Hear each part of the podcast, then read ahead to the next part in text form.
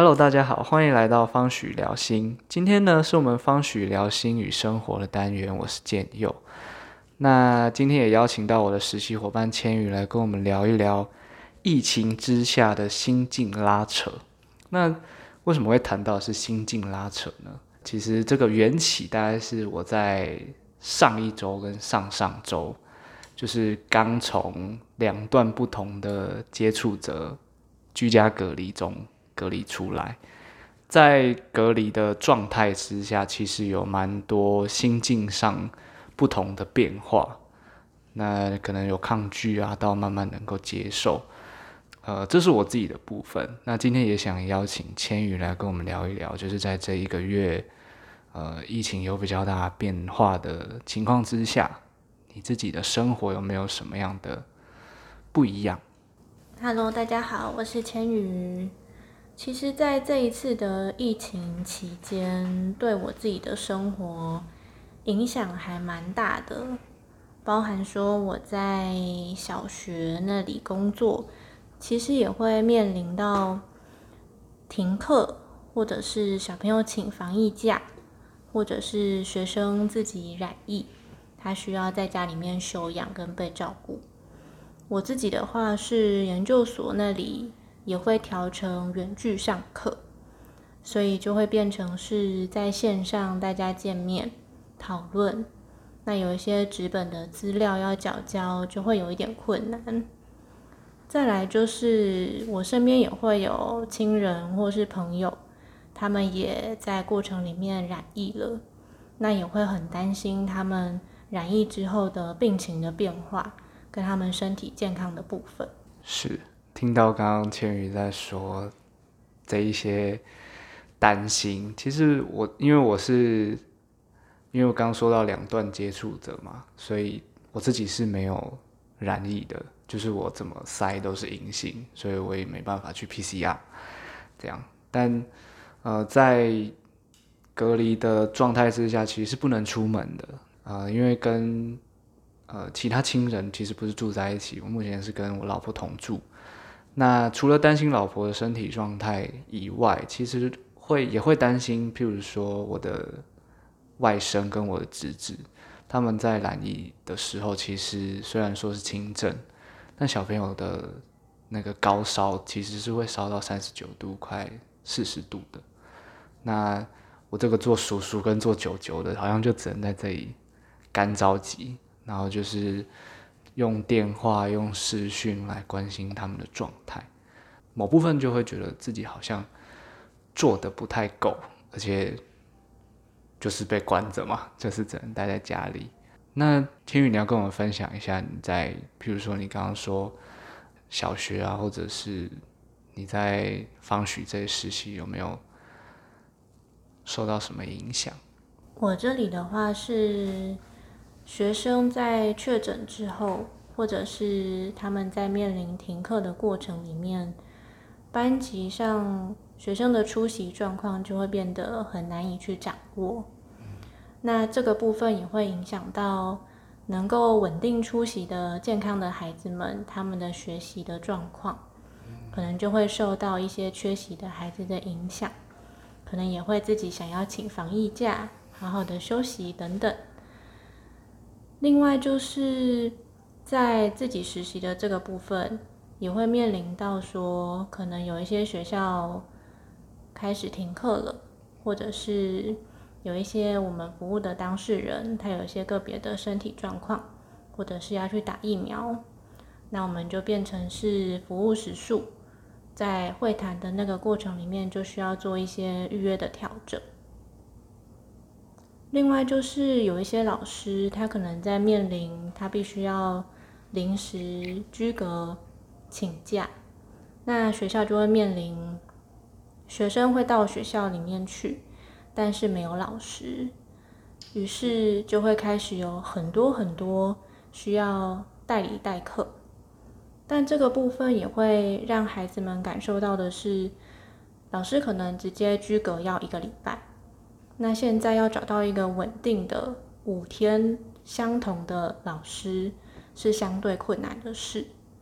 所以像我其实也有遇到，我在被要求跟被邀请去帮某一个班级代课一天的时候，也会听到小朋友在问说：“哎，老师，明天代课老师还是你吗？”其实说实在的，我真的没有办法确定跟保证。那我从孩子的这个问题里面，我也可以听见他们的无奈，他们也很不舍，他们也不想要去面临这样的状况。他可能要一连换好多位老师，所以其实，在听的当下也蛮难过的。但我反而会在那个过程里面，让我去告诉我自己说。原来一个老师把自己的身体照顾好，可以好好的出现在小朋友们面前，或者是我们把自己照顾好，可以好好的出现在我们的当事人面前，那是一件很简单，但是又很幸福的事情。嗯，听到千羽在分享的时候，我就是那个 没办法好好出现在我的案主，那或是没办法出现在。可能我在学校辅导孩子面前的那一个那个老师，对，那其实居隔在家前一两天，老实说是蛮爽的，就是可以晚睡晚起啊，然后呃，就是一整天无所事事。但是我自己到了第三天开始，就会有一种我在这里干嘛？就是我好像有很多外在事务需要去完成的，包括行政的时数，然后在呃方许的当事人，还有学校的孩子，就是行政这边其实也蛮感谢我们的督导，就是他也承担了蛮多的事情下来，然后让我们可以 说是毫无后顾之忧的，就是好好在家里。休养，然后注意自己身体的状况。但那种干着急，然后什么事都没办法做，很想要出门去完成一些什么事情的这种心境，千羽会有吗？我自己在面对小学或者是我自己的接案工作的过程里面，一度也会比较相反的是。也会想要跟孩子们一样稍微摆烂一点点，也想要请个防疫假，不想出席，或者是就把自己关在家里，觉得可能相对想要休息一下。但是我也在那个过程里面，在孩子们的面前出现的时候，我反而会看见那些已经恢复健康的小朋友，或者是他本来就稳定出席。比较少请假的孩子们，就像外面没有任何疫情一样，他们就还是在教室里面很开心的打闹，很快乐的跟我说他不想写回家作业等等的，就会觉得那个时候大家健健康康、很快乐是一件很幸福的事，以至于在那个过程里，再加上刚才听到小朋友说他不想要再换老师的时候。我会更加珍惜我自己的身体健康，会更想把自己照顾好。而且在那个过程里面，对待我的当事人的时候，我也知道现在有很多自商所，包含我们，都很希望不要影响到我们的会谈、我们的预约，因为我们都很重视当事人的需要跟需求。所以其实我们也很认真的在做远距。很希望可以透过远距的方式，还是传递我们对于当事人的关心。就像是我们在学校里面，就算老师他可能在家里面休息，但还是会心里面挂心着学生的学习，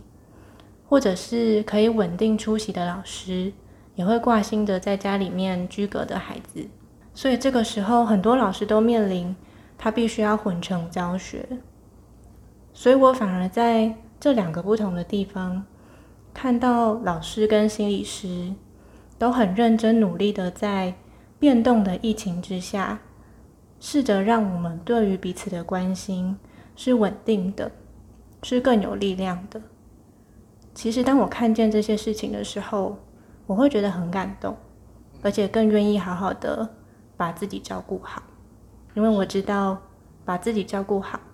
就可以对我身边的人带来正向的影响。我们说现在我们的防疫政策可能是滚动式的调整，但其实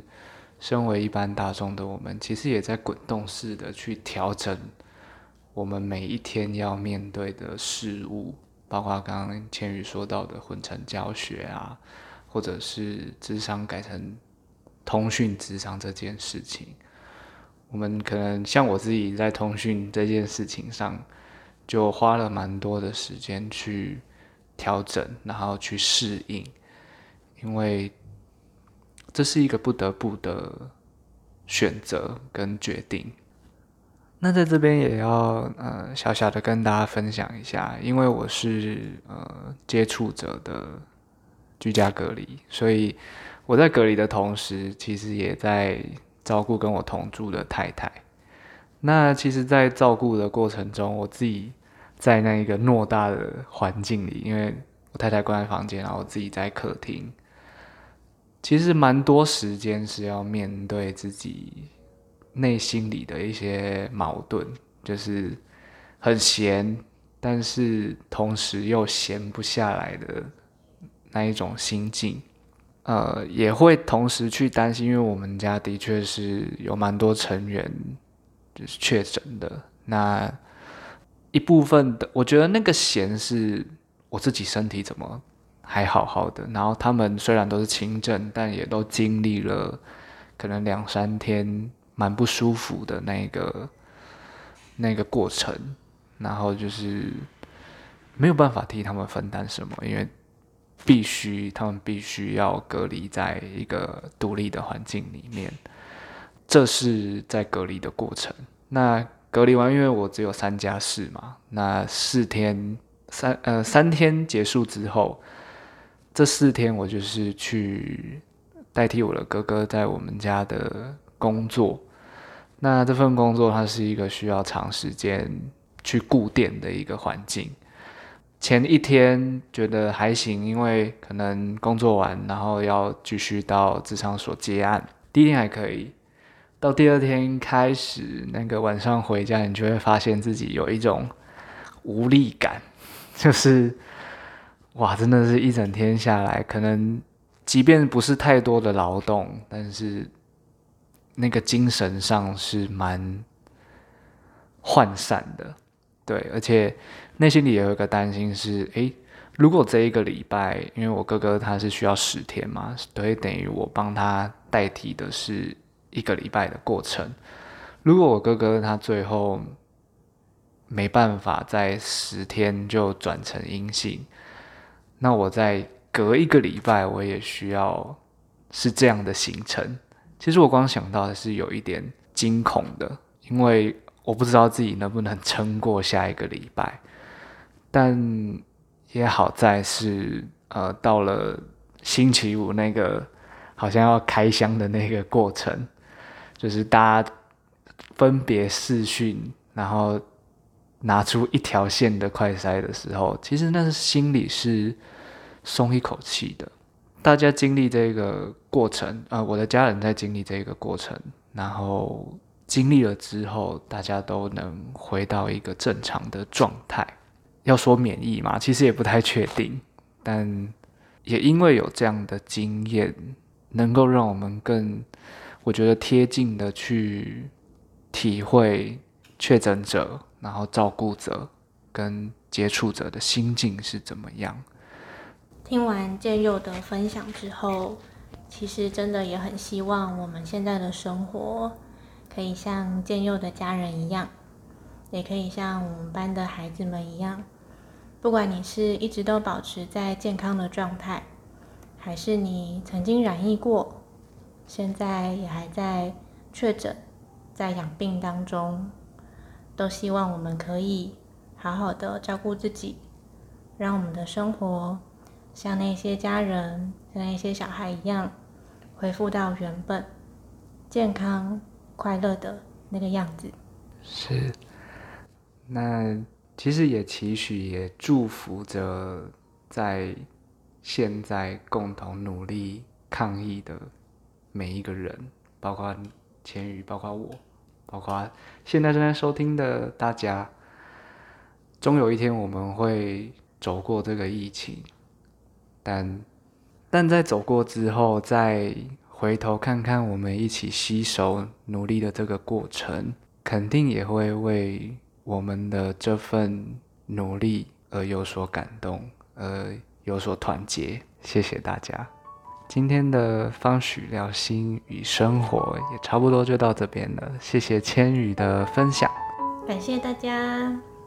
我们一起加油，拜拜。